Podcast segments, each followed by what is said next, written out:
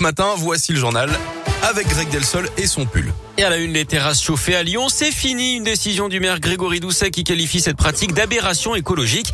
La mairie prend donc un peu d'avance hein, sur la loi qui interdirait le chauffage des terrasses à partir du printemps prochain sur l'ensemble du territoire. Un an d'avance qui peut compter dans la lutte contre le dérèglement climatique, car les terrasses chauffées, ce sont 500 000 tonnes de CO2 par an. On écoute le maire de Lyon.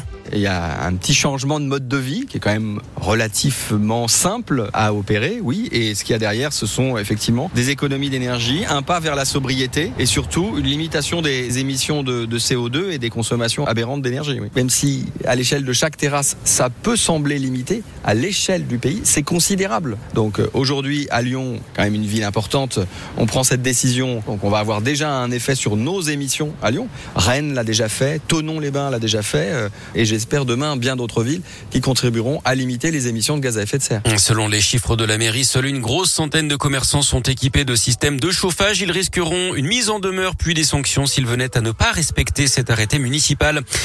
Ce jeudi, c'est la journée internationale pour l'élimination de la violence à l'égard des femmes. À cette occasion, un nouveau dispositif va être déployé dans la région. Auvergne-Rhône-Alpes va acheter 1000 boutons d'alerte. Quand ils sont activés, ils permettent d'envoyer un SMS géolocalisé à 5 proches en même temps. Ils enregistrent également les bruits et détectent les chutes. Les boîtiers sont produits dans le Rhône. À Lyon, une manifestation est prévue ce samedi dès 14h en place Bellecour à l'appel du collectif Droits des femmes du Rhône. Le gouvernement annonce également ce matin l'ouverture de 1000 nouvelles places d'hébergement pour les femmes victimes de violences l'an prochain.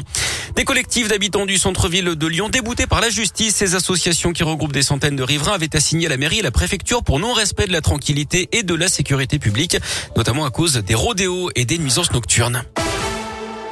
Durcir le ton pour sauver les fêtes de fin d'année, c'est l'objectif du gouvernement face à la cinquième vague de Covid qui déferle sur l'Europe actuellement et sur la France. Chez nous, encore plus de 32 000 cas positifs hier. Olivier Véran va annoncer de nouvelles mesures à midi et demi. On devrait notamment savoir à quelle catégorie de la population la troisième dose de rappel sera ouverte dans les prochaines semaines, peut-être à tous les adultes. Le gouvernement veut faire peser la contrainte sur les Français qui ont fait le choix de ne pas se faire vacciner. Le port du masque, lui, pourrait être rendu obligatoire à l'intérieur et à l'extérieur dans les lieux de rassemblement. Les contrôles seront également renforcés mais aussi les tests de dépistage dans les écoles. Un drame au large de Calais dans la Manche. Au moins 27 migrants sont décédés hier dans le naufrage de leur embarcation en direction de l'Angleterre. Quatre suspects ont été interpellés. Une réunion de crise a lieu ce matin à Matignon.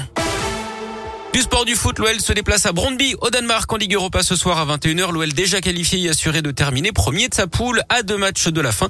Hier, le PSG s'est qualifié pour les huitièmes de finale de la Ligue des Champions malgré sa défaite 2-1 à Manchester City. Et puis en tennis, le début de la Coupe Davis en Autriche. Les Bleus affrontent la République tchèque à Innsbruck sans public à cause du Covid. Ça commence à 16h.